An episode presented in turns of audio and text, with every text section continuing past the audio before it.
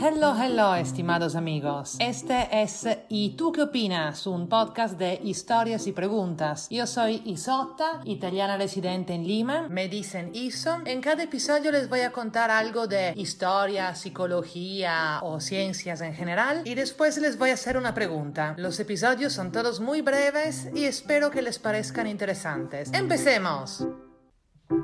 Hoy me he despertado a las 5 y 30 para escribir este podcast y estoy empiladísima porque me encanta hacerlo. Pero ya sé que más tarde voy a estar muerta de sueño y voy a tratar súper mal a mis clientes. Tipo, eh, señorita, quería preguntarle... ¿Qué? Eso no pasaría si yo fuera un delfín. Bueno, muchas cosas que me pasan no me pasarían si yo fuera un delfín. Pero enfoquémonos en el tema del sueño.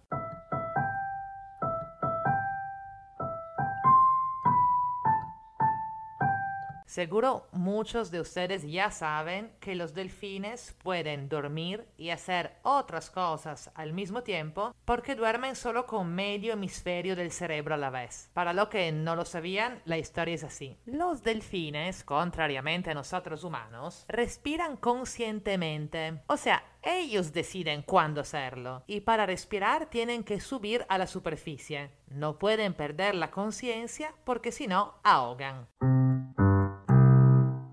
Entonces, la solución que ha encontrado la evolución es que descansen un hemisferio del cerebro a la vez. Eso se llama sueño unihemisférico. Mitad del cerebro se apaga, mitad se queda consciente y un ojo se queda abierto. Normalmente es el ojo opuesto al hemisferio que está despierto, porque sabemos que cada lado del cerebro controla el lado opuesto del cuerpo.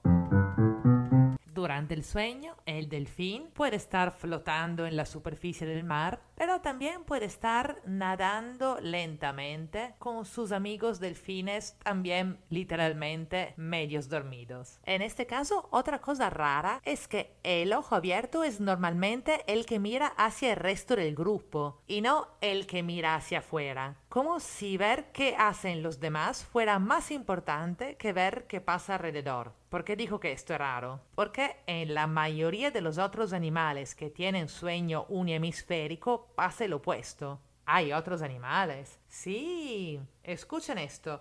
Muchísimas aves migratorias duermen así y duermen volando. Están volando en formación y nadie lo diría, pero todos tienen medio cerebro apagado. En este caso, el ojo abierto es el que mira hacia afuera para reconocer eventuales predadores. No todas las aves migratorias saben hacer eso, ¿eh? algunas tienen que parar para descansar, pero hay un montón de aves muy comunes que saben hacerlo. Por ejemplo, hay uno que se llama vencejo real, que es bastante común y se mueve entre las Alpes europeas y África y este pájaro puede volar 200 días seguidos y mientras vuela come insectos en el aire y duerme. ¿Cómo lo sabemos? Porque unos científicos pusieron unos electrodos en las cabecitas de los pajaritos y lo pudieron monitorear a lo largo de todos estos 200 días de vuelo. Y así pudieron monitorear sus ondas cerebrales y ver que mientras medio cerebro dormía, la otra mitad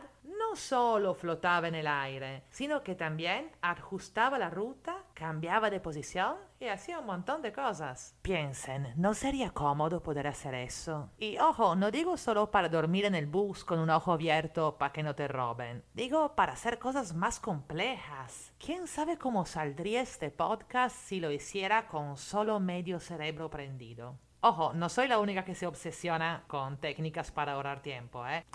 Hay varios ejemplos mucho más exitosos que yo entre ellos Matt Mullenweg, el multimillonario fundador de WordPress. Matt creó WordPress a los 21 años. Para los que no saben, WordPress es la plataforma que soporta la mayoría de las páginas web de la red. Y paréntesis, en mi trabajo la usamos y es una pesadilla, no se entiende nada. Bueno, como se pueden imaginar, crear algo así no es nada fácil. ¿Y cómo se organizó nuestro amigo Matt a los 21 añitos? No siendo un delfín y no pudiendo apagar medio cerebro a la vez, se fue por otra técnica el sueño polifásico. En vez de dormir varias horas seguidas, durante meses durmió seis veces al día por 40 minutos, con dos horas y medias de trabajo entre las siestas. 40 por 6 entre 60 por... A ver, mi mente perfectamente descansada les informa que son 4 horas de sueño por día. Broma, fue la calculadora de mi celular. Ok, todos conocemos a alguien que se va a dormir solo 4 horas por día y todos deseamos que durmiera más, ¿no? Porque no se les aguanta. En vez nuestro Matt estaba fresco y productivo como una rosa en primavera. Lo único, dice, que se perdía un solo ciclo de descanso, o si dormía por más de 40 minutos, todo se venía por abajo y colapsaba. Hay razones científicas para eso, debidas a la duración de nuestros ciclos del sueño, pero las dejo para otra ocasión si les interesa. Lo último que les cuento antes de la pregunta ritual es que esta técnica, la del sueño polifásico, es la que usan también los atletas que hacen cosas como cruzar el océano remando o Norteamérica corriendo o cosas así. Para los que quieren volverse superhéroes, les dejo unos links con las informaciones en las notas. Pero antes de hacerlo, lean bien las instrucciones porque en verdad, lo último que nos hace falta en el mundo es más gente que no entiende nada porque no ha dormido lo suficiente. Y llegó el momento de la pregunta.